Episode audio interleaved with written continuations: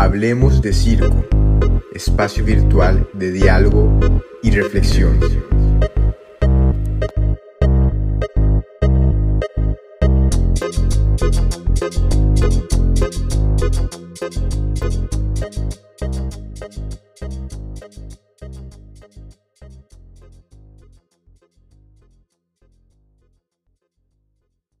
Capítulo 23 del podcast de Hablemos de Circo. Eh, ya llevamos 23 capítulos, así que para nosotros es un orgullo poder continuar con estas reflexiones de circo y invitados que están aquí presentes en este momento. Alejandro Peña, que tengo el cariño de poder desarrollar una reflexión y conversación en torno al circo, y no solamente al, al circo a nivel de lo que ocurre en Chile, sino desde el punto de vista de un chileno que está haciendo clases en Portugal. Y dentro de todo eso, voy a pedir a Alejandro que se pueda presentar. Estuvimos conversando hace poco, ya un momentito, pero para que la gente pueda saber quién es Alejandro Peña. Alejandro. Hola, ¿cómo va? ¿Todo bien? Con energía, por suerte. ¿eh? bueno, soy Ale, eh, profesor de artes del circo, mi especialidad es el aéreo. Más con los años, viste, uno se va perfeccionando y va ordenando ahí su metodología de trabajo. Eh, tengo una metodología propia que se llama Metodología del Sol al Aire, que es un entrenamiento profesional para artistas de circo que se quieren desarrollar en las técnicas aéreas. Ha sido un trabajo teórico que he mantenido durante muchos años y aquí en Portugal soy profesor de la escuela del Instituto Nacional de Artes do Circo, que mm, pronto he podido tener un, un súper mega espacio de continuidad para poder desarrollar esa, esa metodología, perfeccionarla y concretarla, ¿viste? Está súper interesante. Después tengo mm, uno de, una gran pasión que es la dirección circense eh, comencé con eso en Argentina, en Buenos Aires. Tuve la suerte que en Argentina mucho de la educación con relación al acto de dirigir espectáculos, al acto de coreografar espectáculos o mismo del el entendimiento eh, filosófico, crítico y social, educativo, son, son gratuitos, vos puedes tomar muchas aulas gratuitas y tuve suerte como de perfeccionarme también con muy buenos maestros y desarrollar una línea de creación en tanto con la dirección como de artista. Me encanta ser artista de circo, me gusta eso de decir Alejandro Peña, artista, director y profesor de circo chileno, como que me enorgullece.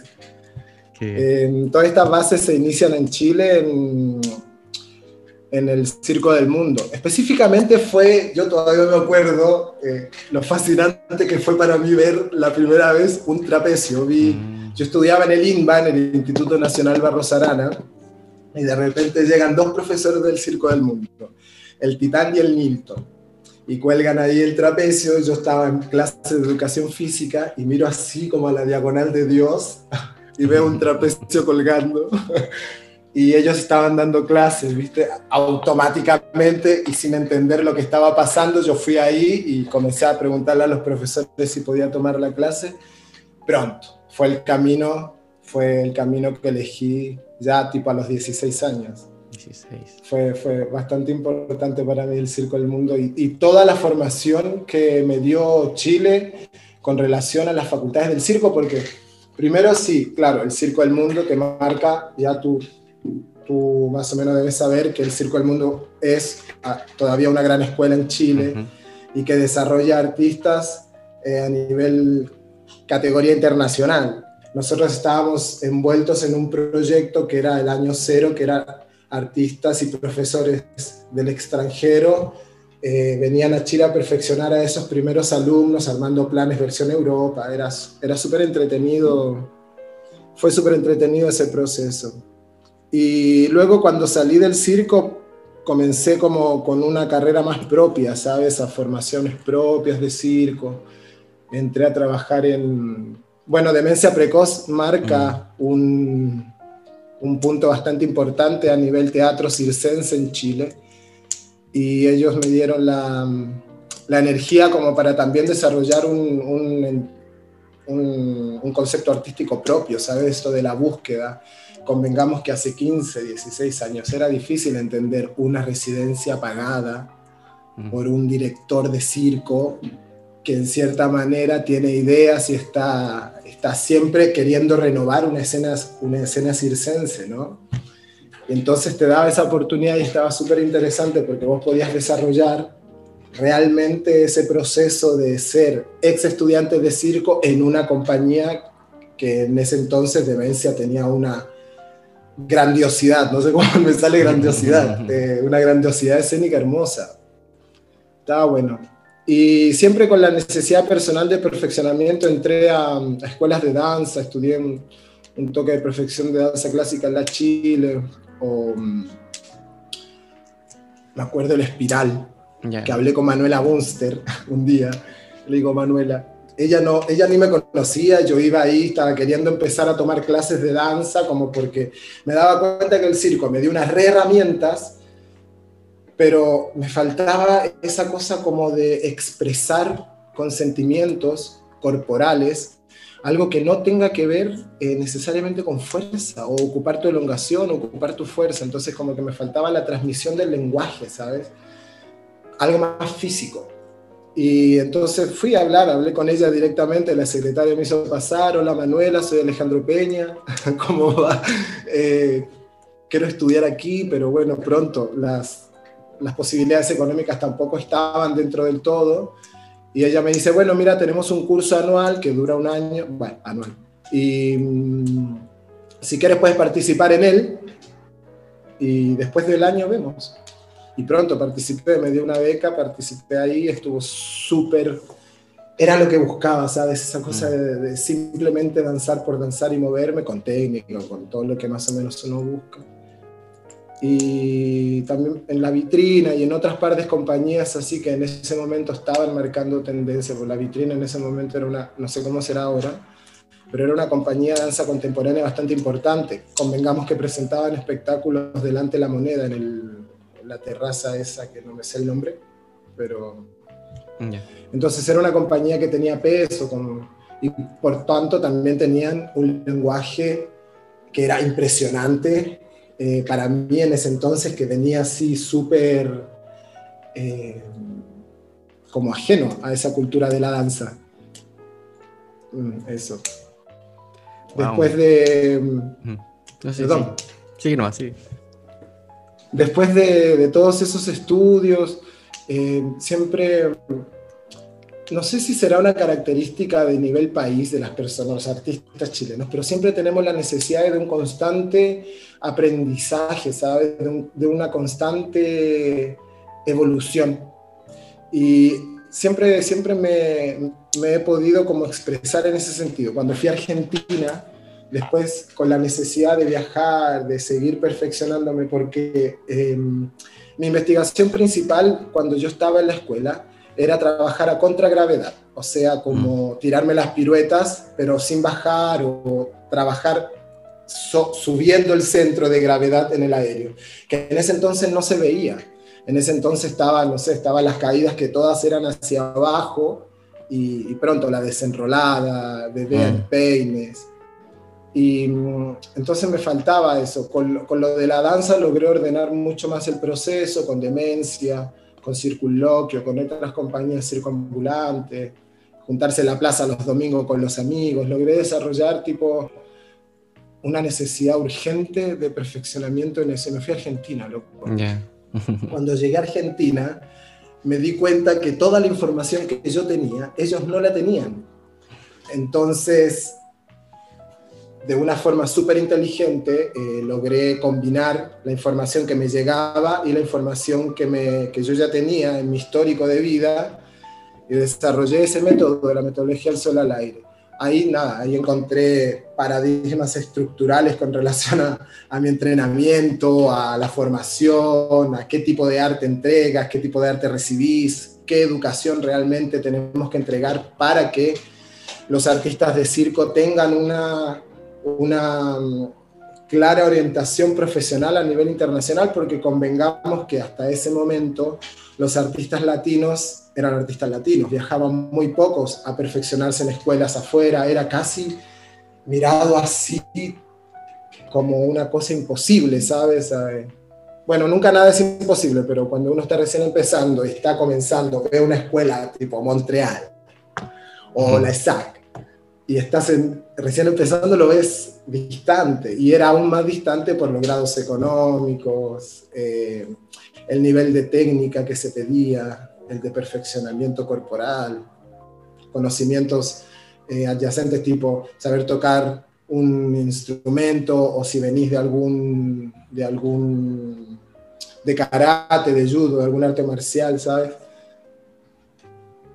Entonces, cuando llegué a Argentina, eh, logré desarrollar toda una nueva forma de entrenamiento personal y por consecuencia dije, loco, aquí pasa algo con la educación porque no podemos estar dando una educación en que el alumno simplemente vaya y se entretenga haciendo circo como un hobby, porque yo no quiero entrenar a gente que después eh, solo un hobby, quiero entrenar profesionales que puedan ir a escuela y audicionar y que tengan posibilidades internacional, tanto como el que estudió en Montreal, como el que estudió en Perú, como el que, estudió en Buenos Aires. Entonces, esto fue un, un, foco bastante importante para mí, porque a partir de eso, eh,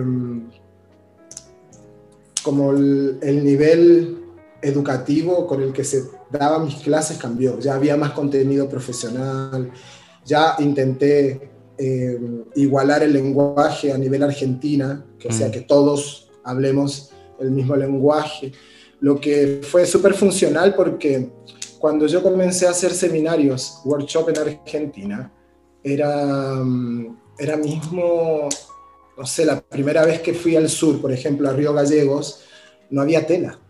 Yo llevé la tela y la colgué y tuve una alumna y después al seminario siguiente, de otros cinco meses después, tuve siete y después tenía alumnas de 30 alumnos por seminario, ¿sabes? Había lugares en los que no existía la palabra circo, tipo así. ¿Qué es el circo? Malabares. Ah, el que semaforea. Mm, a veces alguien prende fuego en la plaza.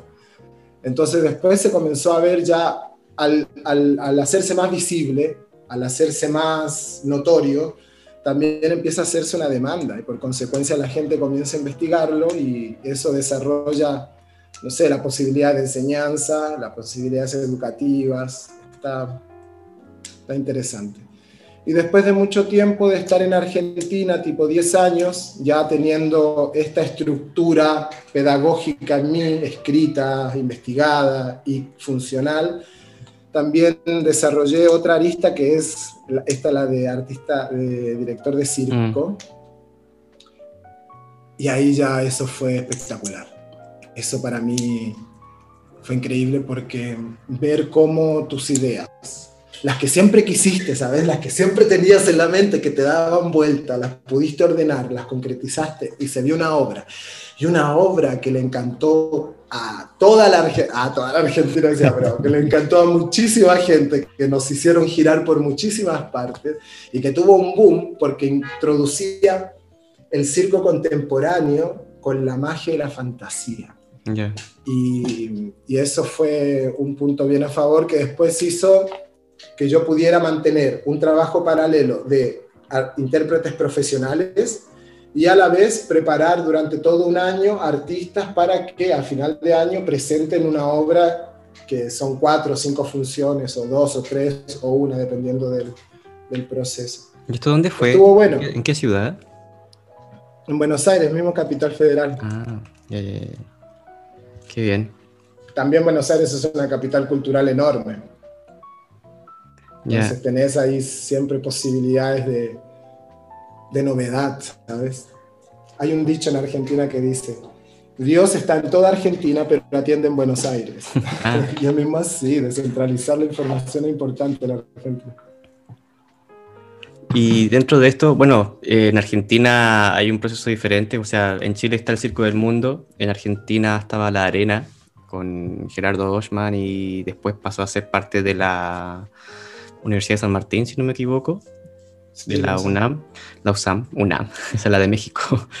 Y no sé si cómo fue tu desarrollo en ese contexto también, porque claro, eh, pues va a sonar muy tonto, pero en la época del 2000 igual era una, o 90, Chile-Argentina había una rivalidad eh, preponderante, sobre todo en los partidos de fútbol, que hasta el día de hoy sigue latente, pero no sé, para mí igual Argentina también es un referente a nivel artístico-cultural.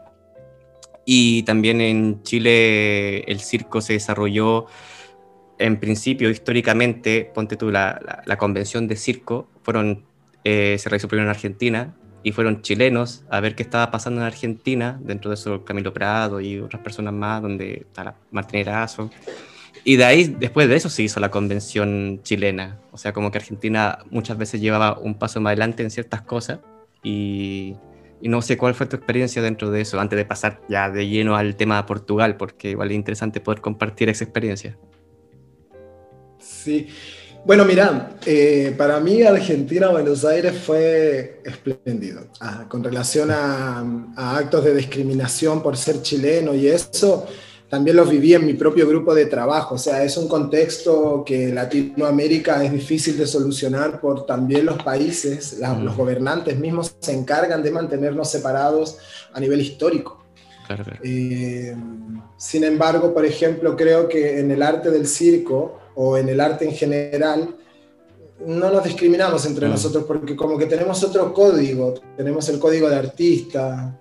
Eso no quiere decir que no exista gente discriminadora, que no exista gente que las mueve el impulso negativo, no, no. Lo que digo es que dentro de todas las capacidades que hay, eh, el artista se mueve con otro tipo de herramientas. Primero con la conciencia, con el corazón, con el apego corporal, con, con la empatía física. Entonces, a mí, por ejemplo, me fue, me fue difícil en un principio Argentina, porque mm, yo llegué justo en una época en que la economía estaba bien tambaleante y no había mucho dinero. Y se notaba mucho.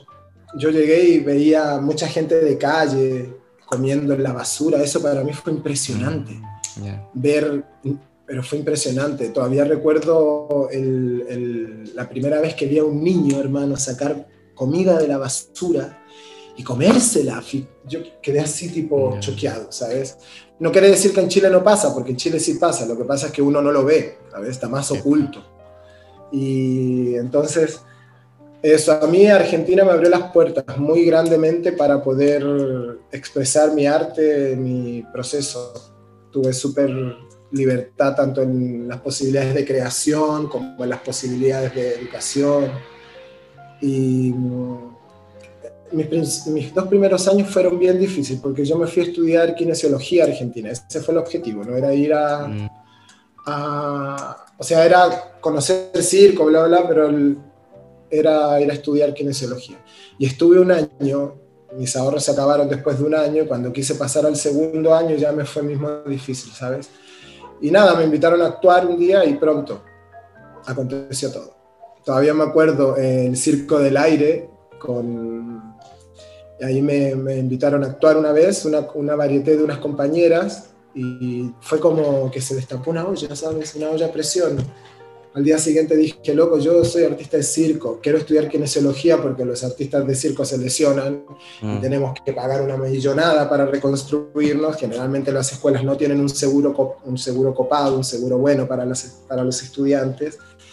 Entonces dije, esta va a ser una gran herramienta para mi formación.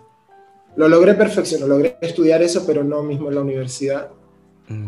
Pero abrió un camino súper importante para mí y para nuevos artistas de circo en la escena internacional y en la escena nacional circense argentina, que eso sí me llena de orgullo, me llena como de un crecimiento personal de saber que se puede eh, generar artistas de competencia internacional en países que no tienen un desarrollo económico e infraestructural a nivel de circo como Argentina. Convengamos que Argentina es un país bastante... Ah, no lo... pobre. con su infraestructura. Lo están escuchando varios argentinos acá, así que.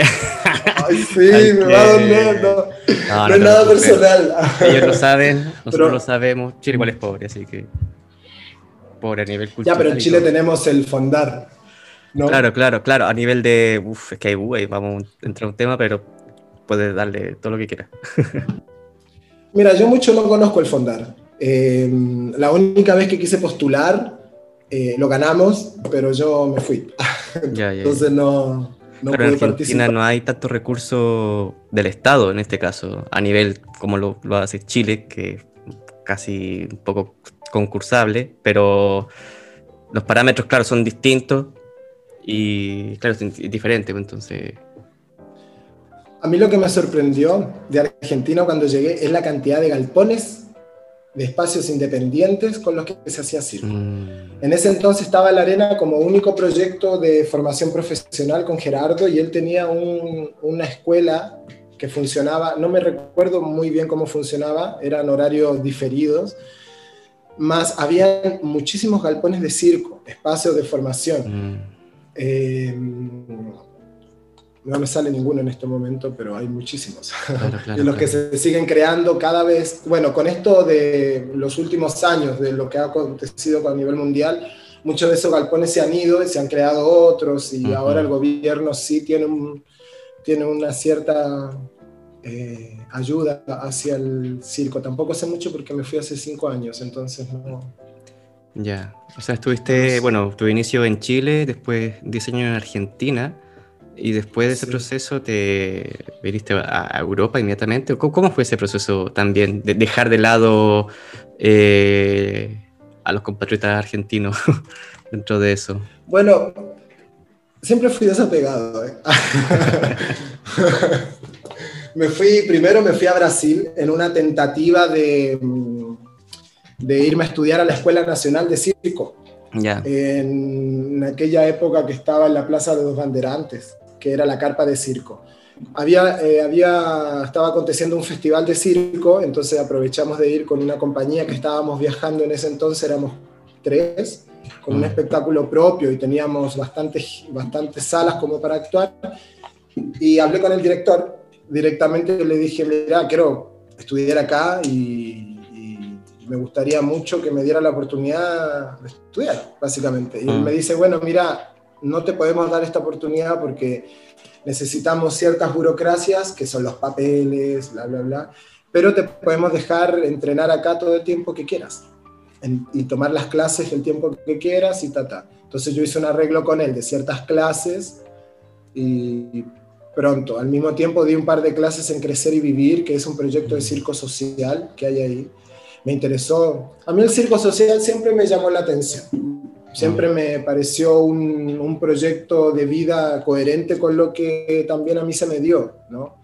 Pero lo que no me gusta del circo social es cómo se trabaja el formato selectivo, porque dentro de todo también es un formato selectivo. Entonces, traté de ir a Brasil pensando que podía entender el otro tipo de circo social que tenían en Brasil y claro, son realidades absolutamente mm. diferentes. Cuando fui a Argentina me di cuenta del circo social. Yo trabajaba en un lugar que se llama Madres del Pueblo, que es financiado por la iglesia, en, una, en Villa Lugano 1, que es una villa súper pobre, súper pobre, y hacíamos circo. Y los niños me recuerdo que el primer año las primeras clases se peleaban, se escupían, se quitaban las cosas.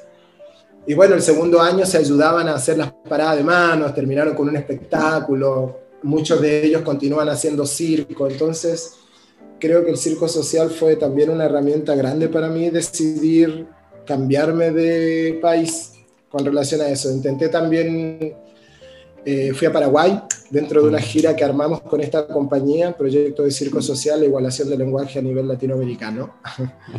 y mm, Paraguay estuvo súper hermoso, no había circo, básicamente. Había, estaba la convención de circo, hicimos, ayudamos a, ayudamos a la primera convención de circo, ayudamos a la segunda, y luego pronto ya, es que las necesidades siempre eran diferentes, yo siempre tenía esa necesidad de, de, de actuar, de formarme, de seguir en eso. Pronto Uruguay me ayudó también bastante y entonces en un momento después en Argentina dije, para, ya, ya casi, casi 11 años viviendo aquí, tiene que llegar un momento en el que tú puedas, eh, como que ya está todo hecho, ¿sabes? Llega un momento en que tu estabilidad es tal y tu, tu sentimiento de confortabilidad es tal que ya no necesitas ciertos mm. paradigmas en tu vida o ciertas, no, no necesitas muchas cosas y simplemente te das cuenta que estás en un lugar de confort y de tranquilidad. Entonces, mi sueño siempre fue venir a Europa a, dar clases de como profesor en una escuela de circo internacional y tuve la re suerte de que pegué onda con un director de circo que le encantó mi trabajo pedagógico y un día nos llamamos y me dice, mira, nos encanta tu trabajo, venite acá, que tenemos un lugar para ti y ya.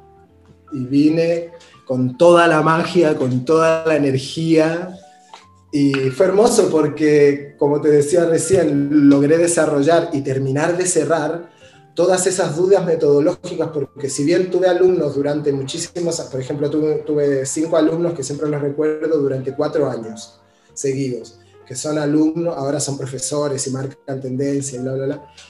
Entonces llegar aquí y tener alumnos realmente durante un proceso de dos años o de un año o de tres, dependiendo del curso, mm.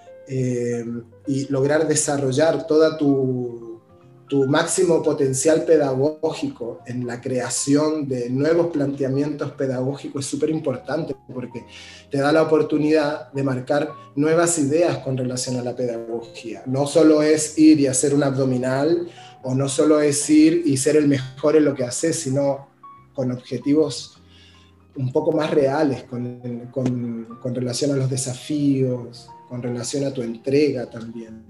Es súper desgastante ser profesor de circo. Hmm, claro. Pero... perdón, pero quería saber, ¿esta persona que te llamó eh, era la... Eh, ya estaba la INAC desarrollada, o sea, como la escuela de circo? Sí, la INAC ya era un, Instituto Nacional de Artes de Circo formado.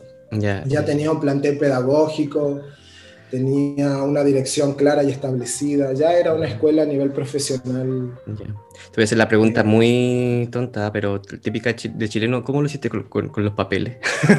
porque ahí donde está el, secreto de, porque algunos se casan, otros son estudiantes, forever, y otros tienen contrato de trabajo. Entonces, si nos puedes contar también cómo fue el proceso ahí. Bueno, ese, en ese proceso vamos a hablar medio así para adentro. no, em, bueno, yo llegué acá y armamos, hicimos un, porque cada uno llega y tiene un plan diferente de vida, por consecuencia un trato es diferente con el, mm. con el trato de los directores o el trato de cómo vos te enfrentás ante la escuela, ¿no?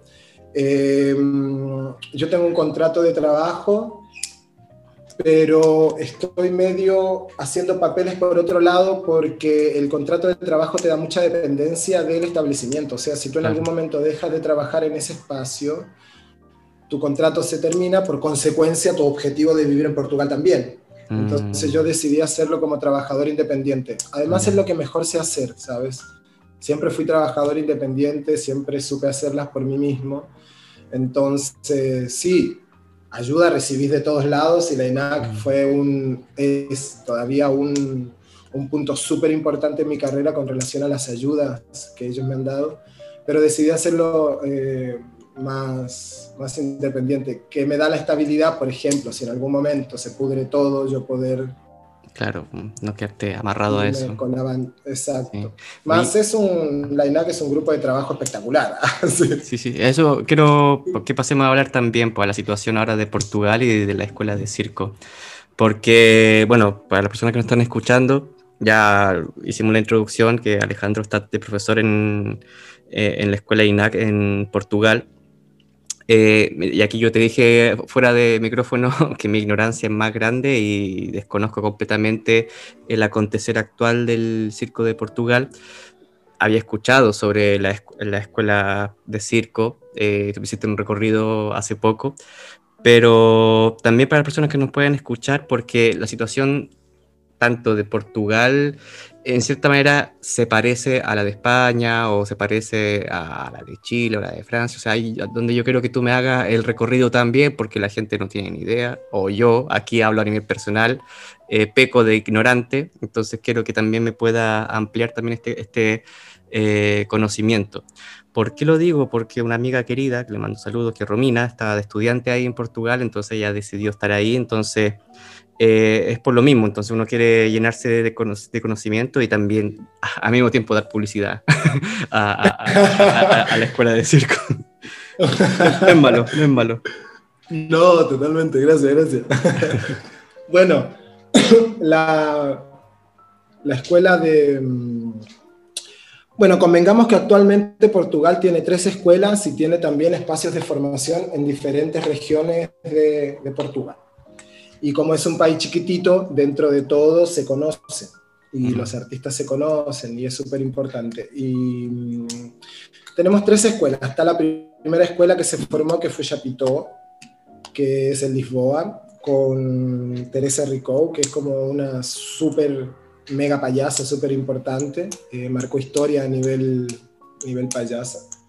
Después está mm, Salto Circus School y la INAC Mm, dentro de las tres, cada una tiene su propia línea pedagógica. La, por ejemplo, Chapitó es una escuela en la que se, hasta 18 años eh, y es donde tú te formas como con otras, o sea, vas a la escuela y después tienes un arte, puedes elegir teatro, circo, danza, textil. La escuela de mm, Salto es una escuela que se enfoca mucho más en la acrobacia, está dentro de una infraestructura eh, de un gimnasio de centro de alto rendimiento acrobático que hay aquí en Portugal. No tiene un espacio propio.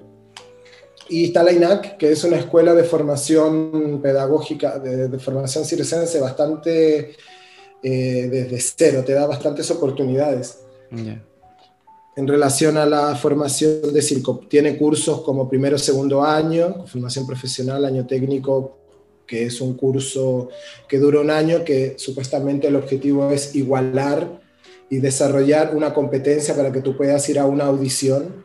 Está tercer año, que es un año creativo, donde tú desarrollas tu proyecto personal en, una, en torno a una obra, ¿no? Te enseñan a cómo mm. hacer el marketing, cómo hacer la, eh, la publicidad, clases de, clases de producción, de sonido, de luz. Te preparan como para una escena más espectacular. Y está el grupo AC, que es clases de esto mismo, de como lo que pasa en Chapito, clases de escuela normal y después se orientan en un arte, que en este caso los chicos eligen circo. Mm, qué bien. A nivel, a nivel circo, Portugal, ¿Da para, da? ¿Da para hablar de eso? Sí. queremos saber, porque yo había leído anteriormente que Portugal en un momento era un referente, pero mira, te confieso, así dentro de mi círculo eh, poco se habla, se habla, o sea, no se habla ni de Chile, por ejemplo, que dicen, no, los artistas chilenos son buenos en gran mayoría, bueno, malabaristas, pero no se saben los nombres de la escuela, hay muy pocos centros de formación. En España, donde yo habito, aquí en Barcelona, pocas veces se habla de Carampa, pocas veces se habla del CAO en Granada, o de País Vasco, que hace poco está haciendo un buen trabajo también, o de las federaciones de circo. Eh, pecamos de estar en una burbujita cerrado, entonces yo creo que es necesario también que tú nos puedas ampliar desde tu perspectiva y tu mirada también cómo está Portugal con, con el circo. Bueno, mira, te voy a hablar como de dos puntos. Mm. Cuando llegué y ante pandemia y después post pandemia. porque hay un cambio ahí bastante importante. Mira, cuando yo llegué a Portugal, antes de llegar a Portugal hice una investigación de, cómo iba a ser el circo, me di cuenta que, hay, que había poquito circo. Y, pronto cuando llegué acá lo corroboré, había poco circo, había una de las grandes familias que se llama los Cardinali, mm. que ellos tienen un circo tradicional convengamos que el concepto circo tradicional es, discutible, ¿no? Eh, entonces vamos a hablar de que tradición porque siguen el concepto de eh, la purpurina, el brillo y el concepto familiar de circo. O sea, en ese lado vamos a hablar de esa tradición circense de la que uno ve en, cuando uno se imagina el circo. eran uno de los circos más grandes de Portugal, tuvieron mucha importancia dentro de Portugal, pero mm, eh, Portugal avanza, Portugal crea nuevas eh, referencias de circo, nuevas escuelas, nuevos espacios de circo, salen artistas a estudiar afuera, escuelas de Francia, de Bélgica, vuelven eh, con otra idea de circo, entonces empiezan a hacer muy pequeñamente el circo contemporáneo. En ese momento está Portugal. Mm. Está traspasando una línea ideológica eh, etaria, por así decirlo, desde ese circo que es eh, luces, brillo y espectacularidad circense para crear un circo con historia. Mm. Eh, ahora los Cardinali, por ejemplo, están haciendo una publicidad de que ellos eh, están incorporando artistas de nuevo circo al concepto de circo de ellos. Entonces el show está dividido en dos, el circo tradicional, la primera parte, y el circo contemporáneo, la segunda. Em, a, nivel, a nivel circo, la INAC, por ejemplo, marcó un punto de nacimiento trascendental en Portugal que fue, crean la INAC y después crean un proyecto de festival que se llama Cúpula Circus Village, que es durante 10 días eh, la producción de la INAC, del festival, se toma un pueblo que es Arcoselo y durante 10 días se hacen talleres, funciones gratuitas, se hacen conversaciones de circo, se muestran trabajos de exalumnos, se muestran trabajos de alumnos actuales, se muestran trabajos de profesionales. Entonces, esa es una ventana enorme porque hace que por primera vez artistas de circo de todas las generaciones y de todas las disciplinas se unan y logren también estar dentro de un festival contenido, ¿sabes? Entonces, hace un, marco de desarrollo bastante importante a nivel personal. Em, el primer año el festival no fue así del todo espectacular. Fue un festival que si bien tenía mucho presupuesto y tenía mucha, mucho arte en sí, no llegó a abarcar tanta gente. El segundo fue mismo espectacular. Gente, personas diferentes, con nuevas ideas. Entonces fue espectacular. Y bueno, el circo está en ese momento aquí. Está en un momento de crecimiento está en un momento de crecimiento intelectual, de crecimiento infraestructural, de crecimiento eh, artístico. Y, y, nosotros somos parte de esa historia, de ese crecimiento. Somos directamente los agentes de cambio de la creación de la historia, porque como es un circo, es, es primero es un país pequeño, segundo tiene raíces de crecimiento de circo muy pequeñas y con relación a los otros países que han ayudado políticamente a sus, a sus artistas, económicamente y todo, eh, Portugal no. Entonces ha creado también una cierta diferencia, brecha entre países más desarrollados del circo como Francia, que ya casi es un patrimonio cultural, aquí que está recién empezando, ¿sabes? La gente todavía se sorprende cuando ven malabaristas en la calle Mm. Se quedan a mirar así, como extasiados, ¿sabes? Entonces, claro, nosotros marcamos historia porque estamos eh, en un momento en que Portugal está creciendo a su nivel de circo y nuestras bases y nuestra historia de vida eh, es completamente proporcional a lo que está pasando acá, el cómo nace, el cómo nace y con qué fuerza nace, porque no es lo mismo nacer en una institución top a nacer, hacer circo en una plaza, ¿no? Por más diferencias que se tengan, el, que nace arriba se va a mantener durante mucho más tiempo porque va a tener recursos y ayudas para que eso suceda, como las escuelas de circo, ¿no? Que están ahora actualmente. Mm.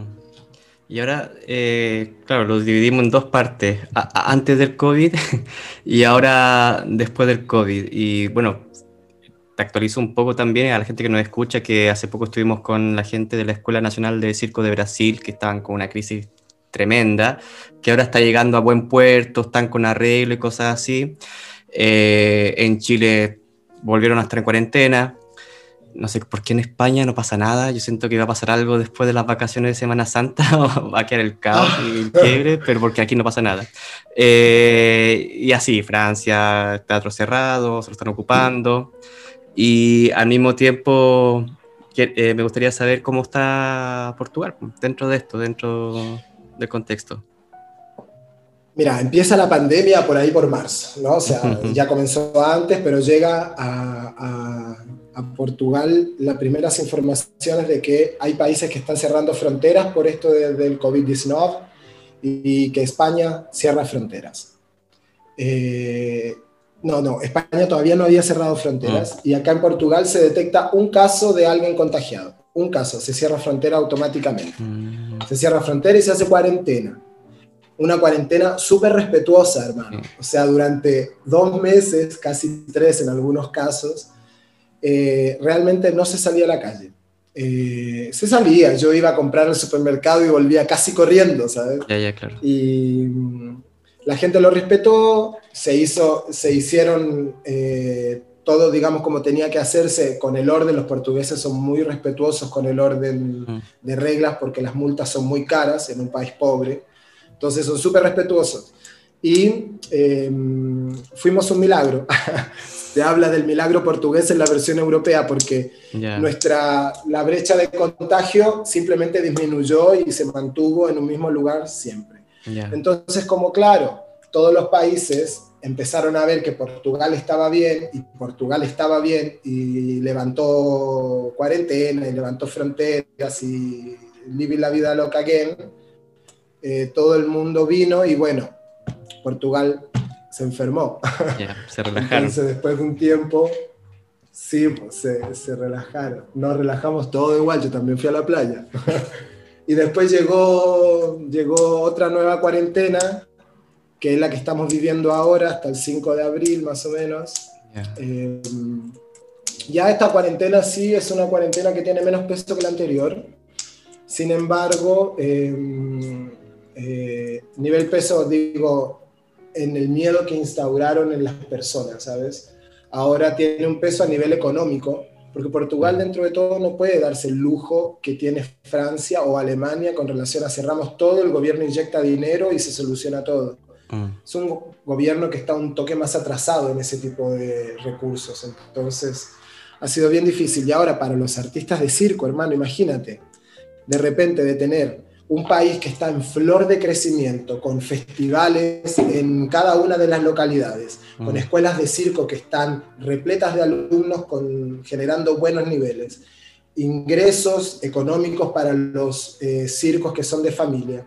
De repente te cierran todo eso, te mm. quedas sin festival, te quedas sin clases, te quedas sin un montón de, de recursos directos que tenías simplemente te lo sacan y el gobierno no se hace cargo de eso, porque los, muchos de los artistas de circo que están acá no tienen o inicio de actividades económicas preparadas o no tienen una institución que los avale y los pueda cuidar, ¿entendés?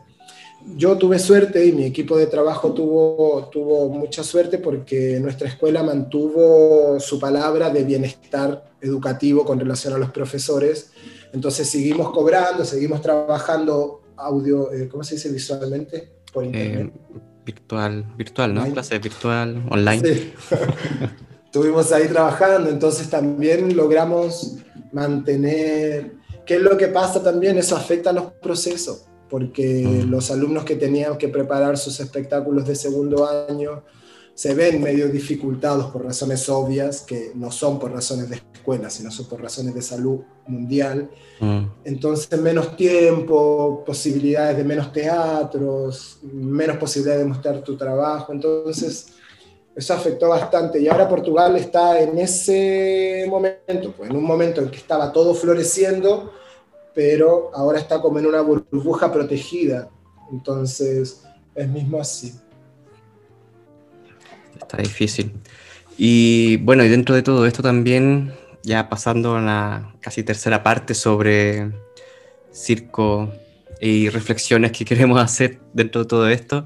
¿Cómo lo estás viendo tú en esta realidad? Porque sea la pandemia, eh, la otra vez hablábamos con personas también que no les gustaba el circo en streaming o las típicas clases virtuales que están a veces un poco colapsadas. O sea, este mismo podcast intentan evitar hacer charlas por Zoom en directo, sino que sean que la gente sea algo más, más cómodo para que lo puedan escuchar en sus casas cuando quieran. O sea, es interesante desde ahí.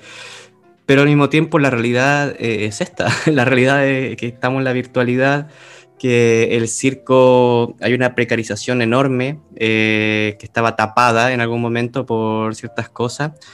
¿Y cómo, cómo, lo ves tú también dentro de todo eso? O sea, porque tú entraste, no sé si entraste en el 2018 a trabajar en, en INAC y, o antes, sí, ¿no? Por ahí, bueno, 17, 18. y, y, cómo fue este cambio también? Porque, eh, no sé, a mí me pasó que yo estaba aquí estudiando lo más bien y de repente todo cambió. Bueno, menos a los estudiantes que están en casa encerrados. Yo, yo sigo encerrado estudiando, pero lo práctico, ¿me entiendes? Como a nivel de circo, de moverte, de estar en un espacio, de compartir. O sea, ¿cómo lo ves tú desde ahí también con esta reflexión? Ah, y en relación a eso, me dio mucha pena lo que pude lograr ver a nivel internacional. Primero voy a hablar un poco mm. del contexto nacional, porque, por ejemplo, en Argentina hubieron artistas que se suicidaron, artistas de circo que se suicidaron porque no tenían alimentos, ni para él ni para su familia, eran artistas de circo que trabajaban en la calle, les cortaron todo y no tenían, dejaron una carta de suicidio, que era más fácil suicidarse que seguir luchando por, ah, por una vida mejor. Entonces, y pasaron muchas cosas así, que es lo que yo vi en ese entonces, es la precarización del arte del circo, pero no una precarización, o sea, logré, logré ver la precarización a nivel económico, que es, es la más obvia, pero la precarización a nivel humano, la precarización a nivel salud, la precarización a nivel bolsas de trabajo, eh, a mí me llamó mucho la atención. Yo estaba en un lugar en el que pude soportar la pandemia de una manera en la que no me afectó que pude seguir con mi vida, pude dar ayuda a las personas que me la pidieron y mm. pude seguir trabajando, encerrado en mi casa, tomando sol de la ventana de las 10 de la mañana a las 11 y media, pero logré, hay personas que no pudieron simplemente. Entonces, eso es lo que más me preocupa de nuestro arte, porque el circo tiene una magia que es la capacidad de reinventarse a todo proceso histórico, político y social. Y y pronto, una de las cosas es en streaming, varietés online, eh, clases online, que si bien todo el mundo la usa, eh, para nosotros marcó un, algo importante porque también desarrolló una plataforma de herramientas. Los que saben usar esa plataforma se dieron cuenta que pueden cobrar por dar clases mm. o cobrar por hacer un streaming y que por ahí no es necesariamente tiene que ser tan caro, sino que puede ser más barato o mismo donación como lo hacen en otros países. Por ejemplo, Aquí la cultura de la gorra no existe.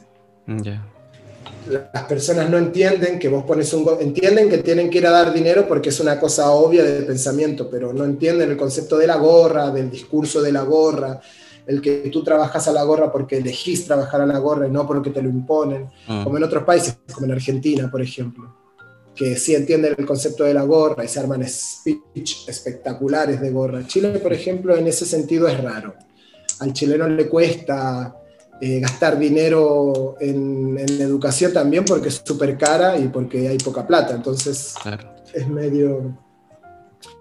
Pero eso, por, por, aquí yo vi la precarización. Después la, la precarización de salud es, aunque uno no la quiera reconocer, es una de las que más se nota dentro del circo. Te rompiste una pierna y ¿qué hiciste? En un país como en Argentina, en países que la, la salud es gratuita, mm. podés ir y te tratan y quizás te demores 60 años en arreglar tu pierna, pero dentro de todo lo puedes hacer. En países que no tienen esa posibilidad, ¿qué haces? O dejas de estudiar circo, o, o tratás de verlas, o haces varietés en común.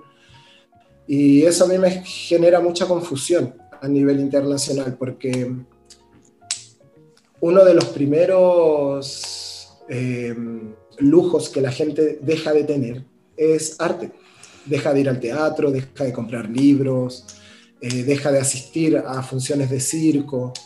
Entonces, por consecuencia, el abandono se vuelve casi un abandono absoluto, tanto a nivel de gobierno como a nivel humano de las personas mismas que no es que lo hagan adrede, simplemente están viendo lo mejor que tengo que ver. Yo si estoy en una pandemia, tengo una familia y tengo que guardar el dinero, no voy a pagar por arte, ¿sabes? Voy a priorizar el alimento para mi familia y la seguridad. Entonces, y a nivel humano, existieron muchos casos eh, en muchos países que las escuelas dejaron de pagarle a los artistas de circo o a los mm. profesores porque cerraron simplemente o los seguros finalmente no cubrían, o eso que tú estés en una institución y la institución te, te deje de pagar porque no diste clases en un contexto pandemia universal, a mí me parece un descaro. Mm. Y me parece que nosotros como artistas de circo, profesores y formadores, tenemos que replantearnos eso. Si nosotros le vamos a dar nuestra energía pedagógica a un proyecto que cuando nos puede abandonar nos suelta la mano y nos deja a la, nos deja a la deriva, porque entonces, ¿qué, ¿cuál realmente es el valor que tú le das a tu enseñanza y cuál es el valor que te dan a ti como profesor en una epidemia así, ¿sabes? Entonces ahí es donde se ven las precarizaciones que tiene el circo. Yo, a mí me impresionó, me impresionó, la verdad es que me impresionó mucho. Imagínate los países que están teniendo mismos problemas económicos, no sé, Venezuela, me suena, Colombia, que países que están teniendo problemas económicos, ¿cómo serán sus artistas, sabes? Si un artista mm. que sobrevive para el dinero de la calle y no hay calle, no hay dinero, ¿qué haces? ¿Sabes? Sí, el circo se reinventa, el artista se reinventa, termina pintando una pared, yendo a cazar, no sé. Mm. Pero algo hace, ¿sabes? Sí, sí, sí. Sí, sí, está difícil la situación. Dentro de eso, igual intentamos informarnos e informar a la gente para que podamos estar al día, pero cada vez, cada día que, pasa, eh, de no creerlo. O sea, hay locales que se cierran, eh, la depresión eh, a un punto fuerte. Pero sí, sí, sí, sí, está latente. Y dentro de todo eso, tú me pediste también y me gustaría seguir conversando sobre el tema ya de, creación circense, porque imagínate, crear en tiempos de crisis ya es algo, no sé, esto va a ser interesante ver qué sale de todo esto, pero al mismo tiempo, ¿de dónde proviene también tu necesidad de, creador frente a esto, de, de la dirección de circo? Y hablar también desde ahí, porque hace poco yo estoy trabajando en, en, mi tesis del doctorado y de repente tengo que cambiar palabras porque digo que el circo está pasando por un buen momento. Y ahora no. ahora el tema del circo no está pasando por un buen momento. Entonces todo esto hay que analizarlo a futuro, pero analicemos ahora, démonos el espacio para poder reflexionar sobre la dirección y, y cómo se ve también ese, ese espacio. Si me puedes contar también cómo ha sido tu proceso dentro de todo eso fuera de, la pandemia y todo este trabajo también, que, o sea, todo este proceso pandémico. Cuando llegué aquí a Portugal, eh, uno de los primeros proyectos que se me planteó, el director, acá hay, hay muchos directores que se enfocan, o sea, hay tres directores que se enfocan cada uno en un área de trabajo determinada. Y el director de creación me, me, invita a participar en un proyecto Circo de Navidad, mm que era hacer funciones con un concepto circo de Navidad. y esa fue mi primera creación eh, aquí en, Portugal, que fueron 79, 69 eh, espectáculos, más los ensayos. Mm. Fue una obra genial. Eh, fue una obra genial, espectacular. Para la familia, la gente iba dos, tres veces a ver la función porque era mismo buena. Después, pronto, ya eh, también los elencos siempre tienen que rotar, somos muchos, ¿no? no pueden estar siempre las mismas personas. Yo decidí crear un proyecto personal, entonces, como acá son súper accesibles los festivales y las residencias y, y, el intercambio artístico, me fue re bien durante todos los veranos, logro tener festivales y trabajar en residencias donde soy profesor y durante una semana doy clases y terminamos con un espectáculo y ir a un festival un fin de semana y volver, donde te, te, pagan el traslado, el alojamiento, la comida y te dan el dinero por el espectáculo. Mm. Lo mismo pasa en las residencias, no en todas, pero en la gran mayoría sí.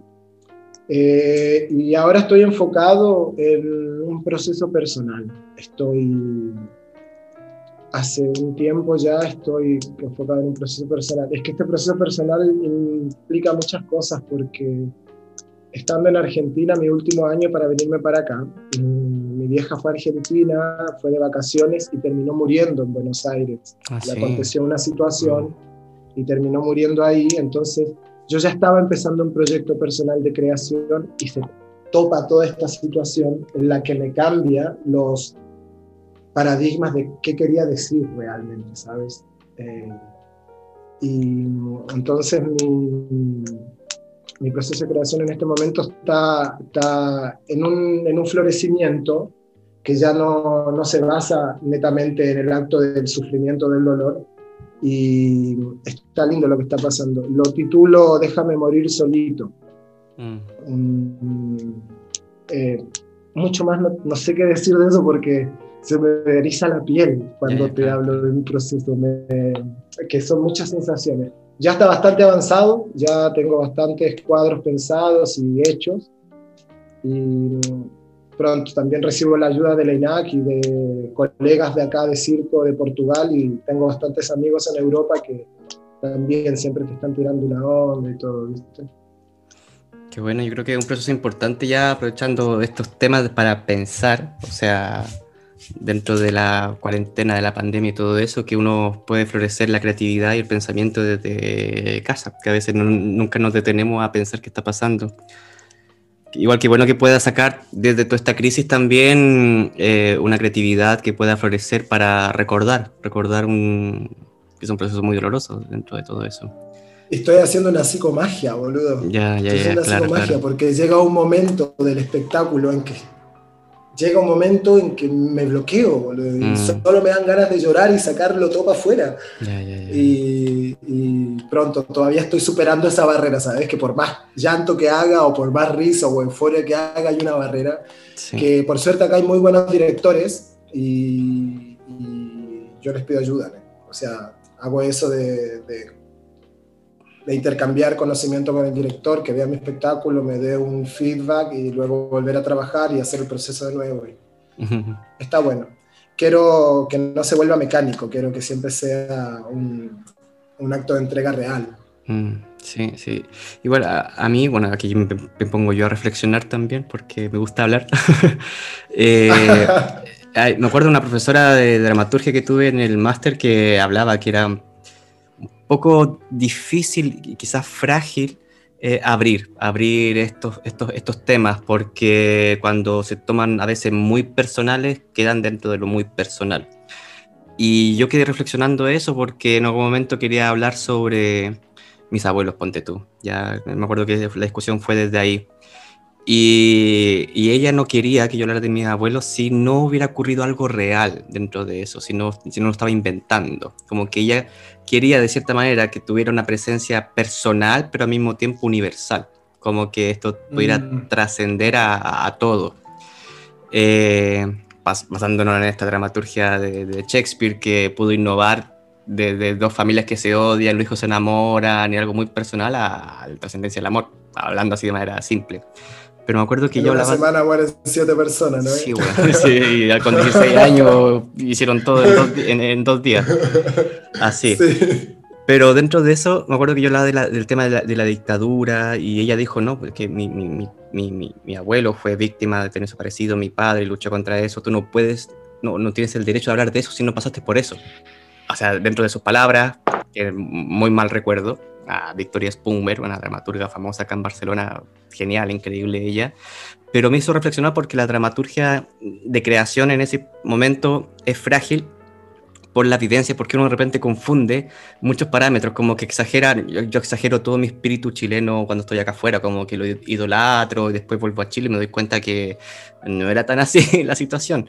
Pero al mismo tiempo ocurre al revés también, uno como ve Europa desde un momento hasta que está acá y te das cuenta que, el momento de de, ver cómo es la realidad a nivel de creaciones diferente. ¿A, qué voy con eso? Que el, circo, ¿cómo, ¿cómo entra dentro de todo eso? Porque muchas veces queremos hacer circo haciendo teatro, entre comillas, que lo discutí la otra vez con una persona, que no necesariamente es eso, sino, también se puede hacer hibridación con la danza, o hacer circo propio contemporáneo, bien frágil o bien eh, trascendental, o que pueda llegar a, cada uno, o simplemente empezar a hacer circo y terminar haciendo otra cosa completamente distinta. O sea, es libre. Esto, esto es lo lindo también de que es cuestionarse también todo eso. ¿Y cómo lo ves tú también dentro de ese proceso? Porque me imagino que con tu vida, este, como tú lo has visto, y sobre todo en este proceso actual, ¿cómo se, se ve esto a, nivel de ya de, puesta en escena? O sea, ¿cómo, cómo es tu, tu mirada frente a eso también? No sé si se me entiende. Sí, sí. Mira, a nivel ya puesta en escena, uff, ahí ya... Eh, es donde muchas cosas eh, pasan a ser producto, donde ya importa el, que la luz se vea linda, que el sonido sea bueno para que mm. el espectador se sienta cómodo y los productores te puedan vender el espectáculo. Ya, claro. Eh, yo trato de alejarme de ese lugar y entregar eh, vivencias personales pero también las dibujo en, en, lo que realmente sé hacer, que es arte. Mm. Eh, mi vieja, por ejemplo, y mi padre le tenían mucho... Mi mamá no tanto porque ella vivía en, en Las Condes, era bien, bien acomodada. Mi papá era más, más de pueblo, ¿sabes? Y él le tenía mucho miedo a la policía. Y cuando nosotros, cuando yo quería empezar a entablar un proceso creativo de, sobre la dictadura en aquellos años con mi compañía en Chile, eh, hicimos todos una investigación y resulta que nuestros padres todos tienen un cierto miedo porque la policía representaba no orden y justicia, representaba muerte y destrucción. Y en esa época los gobiernos estaban eh, totalmente avalados con relación a eso, entonces eh, por eso obedece a todos los cambios sociales que Chile está haciendo ahora, tanto en su arte como en sus políticas humanas, ¿no? Eh, entonces, yo trato de alejar el sentido político de, lo que significa eh, un contexto de obra, ¿sabes? Porque acá hay, yo hablo de, hablo de eh, la crianza, del cómo te crían, de, claro que no es la misma crianza de alguien de un barrio alto a de un barrio mm. pobre. Eh, la contaminación que recibís audiovisual, la contaminación de palabras, no sé, como toco un poco también el bullying, el acto de, de las minorías sexuales, las minorías, no sé, yo tenía un compañero que no tenía oído y le pegaban porque no tenía oído, ni siquiera porque era mala onda o pesado, no simplemente por discriminación y el más fuerte, más débil. Entonces, quiero mostrar esas, esas, esos trabajos, pero tampoco quiero que sea una autobiografía, sino que quiero que realmente sea un espectáculo de, que en el caso se pueda repetir con otro intérprete, con otros intérpretes. Mm. Entonces trato de hacerlo un proyecto más universal, un proyecto más, más abarcativo con relación a eso. Por ejemplo, a mí en el momento de la creación, cuando vos creás, te dejas llevar. Entonces, si en un momento sentiste la necesidad de tirar un retexto shakespeariano o un texto isabelino, vos lo tirás, ¿sabes? Después si resulta o no, ya es otra cosa, porque el, el dime y error, el prueba y error, lo que realmente funciona y lo que no, eso también... Lo que quiero alejar, sí, es el producto, la necesidad de, de que te lo compren, y la obligatoriedad de cánones preestablecidos para que eso ocurra, para que a un productor le parezca interesante y te lo venda, ¿sabes? Sí, yo creo que eso igual es importante reflexionar finalmente, que aquí pasa mucho también este tema de, de, producto, de, la pieza que se vende, que se mueve, que tiene que pasar por un... que muchas veces no quiero acusar, pero en Francia se, se, ocurre eso dentro de toda esta intermitancia y todo este proceso. No, pero no, los quiero mucho, todos mis amigos que están allá. Pero, pero Francia está en ese proceso, sí, es real también. Sí, sí, sí, sí, lamentable. Pero eso no quita ni saca. Para mí es como, voy a sacar el ejemplo de la música, que hay música que es de comercio completamente y música alternativa que es muy potente y al mismo tiempo se pueden hacer estas hibridaciones también. Cosas interesantes pueden ir saliendo. La película lo vivió, o sea, el cine, el, y el circo mm, está viviendo ese proceso, así que muy interesante igual ver cómo, cómo, cómo, aflora finalmente a buen puerto, dependiendo de cómo se ve esta realidad actual dentro de todo eso. Y lo eh, bueno es que hay muchos, muchas compañías eh, que están emergiendo, muchas compañías con, nuevos, con nuevas ideas y nuevos despegues de circo. Entonces... Mm a veces ya no importa ser el artista bonito y disciplinado y mostrar mil y una cosas, por sino por simplificarla que hay. Aquí en Portugal yo he visto mucho eso también. la simplicidad de, la necesidad te hace poder desarrollar mucho más rápido el, producto. Convengamos que vamos a llamar producto a esta mm. obra que no la tenemos.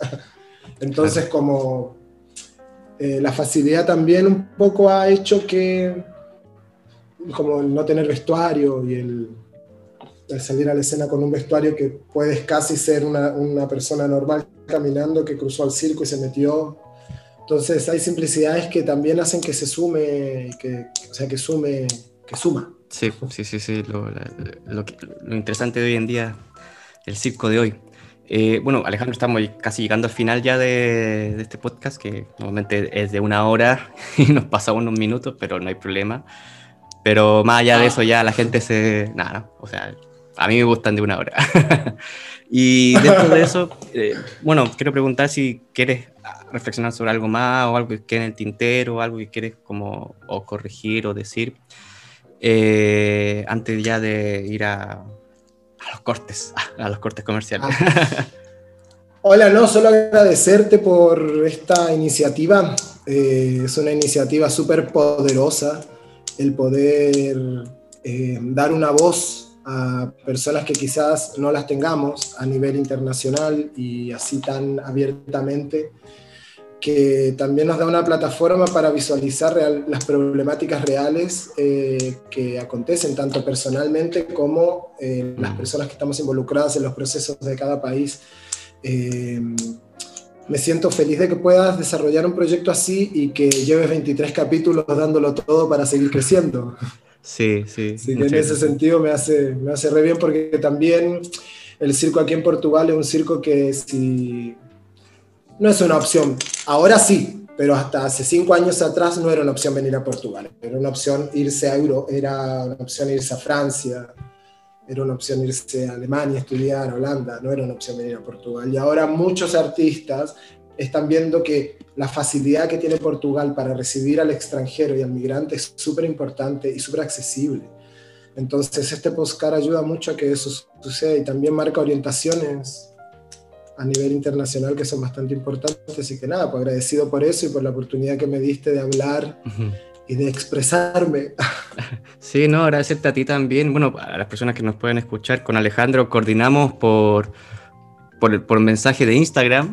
Él eh, así valientemente escribió y yo le pregunté cómo estaba, de qué iba todo su trabajo y toda su historia y, y lo invité. Y a mí lo interesante de esto es que, y para las personas que nos puedan escuchar, que no es que queramos hacer entrevistas a, a Brad Pitt ni a, al Tom Cruise del circo, sino también a la gente real con problemas reales. O sea, a mí es el, el, tema que me, me, me, hace ver también qué es lo que está pasando aquí en, en el circo. O sea, no Brad Pitt por, por la cara bonita, sino por, la famo, por lo famoso. Tú eres, eres, eres bonito.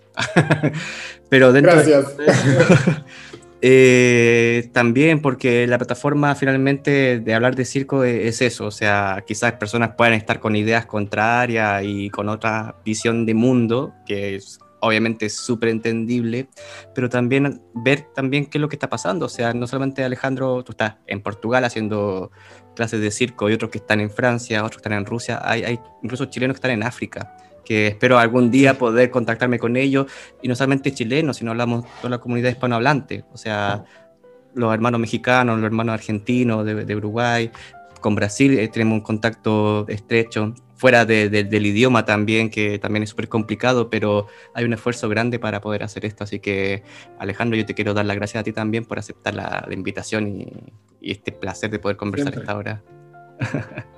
sí, no, para mí fue, fue bastante interesante. Además, nos deja poner en evidencia en los puntos negros de, nuestra, de nuestro arte que en general no se habla mucho. Se, se, cambian por las luces y el que siempre el circo brilla y la función siempre debe continuar. No, igual es lo, es lo, bonito del espectáculo, o sea, de la puesta en escena, de poder eh, desconectarte de la realidad y poder disfrutar también eh, el circo, o sea, eh, la poética del riesgo. Pero sí. Ay, sí, qué, buena, qué, buena, frase esa, ¿eh? Sí. La, la poética del riesgo, muy buena. Sí, sí, sí. no, está patentada ya acá en Cataluña. Ah. Hay un libro de eso, por eso lo, lo, cito. Eh, ah, no, pero puedes robarla, eh, tradúcela al portugués. Y...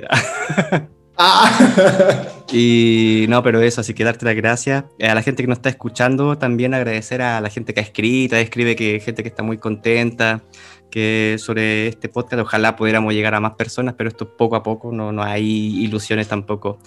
Eh, y dentro de eso, bueno, cualquier duda, cualquier consulta, estamos por Instagram, por Facebook, eh, por correo, hablemos de circo.gmail.com y hacemos un encuentro el, una vez al mes, creo que en abril, eh, a, mediados de abril vamos a dar la información también, que hacemos unas charlas de café y circo muy filosóficas de repente, que no extendemos unas suficientes horas, pero cada uno es libre de entrar cuando quiera y salirse cuando quiera. Así que eso.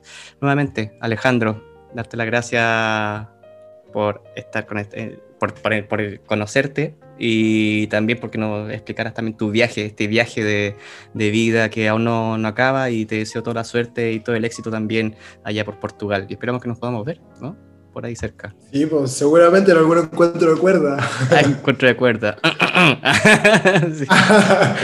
Hola, gracias a ti, hermano, y esperemos que también puedas ver realmente la realidad de circo aquí, pues, cuando tengas el tiempo y la energía para venir a darte una vueltita y puedas ver todo lo que te dije en palabras en la realidad. Genial, y sería un buen capítulo de podcast por allá. Genial.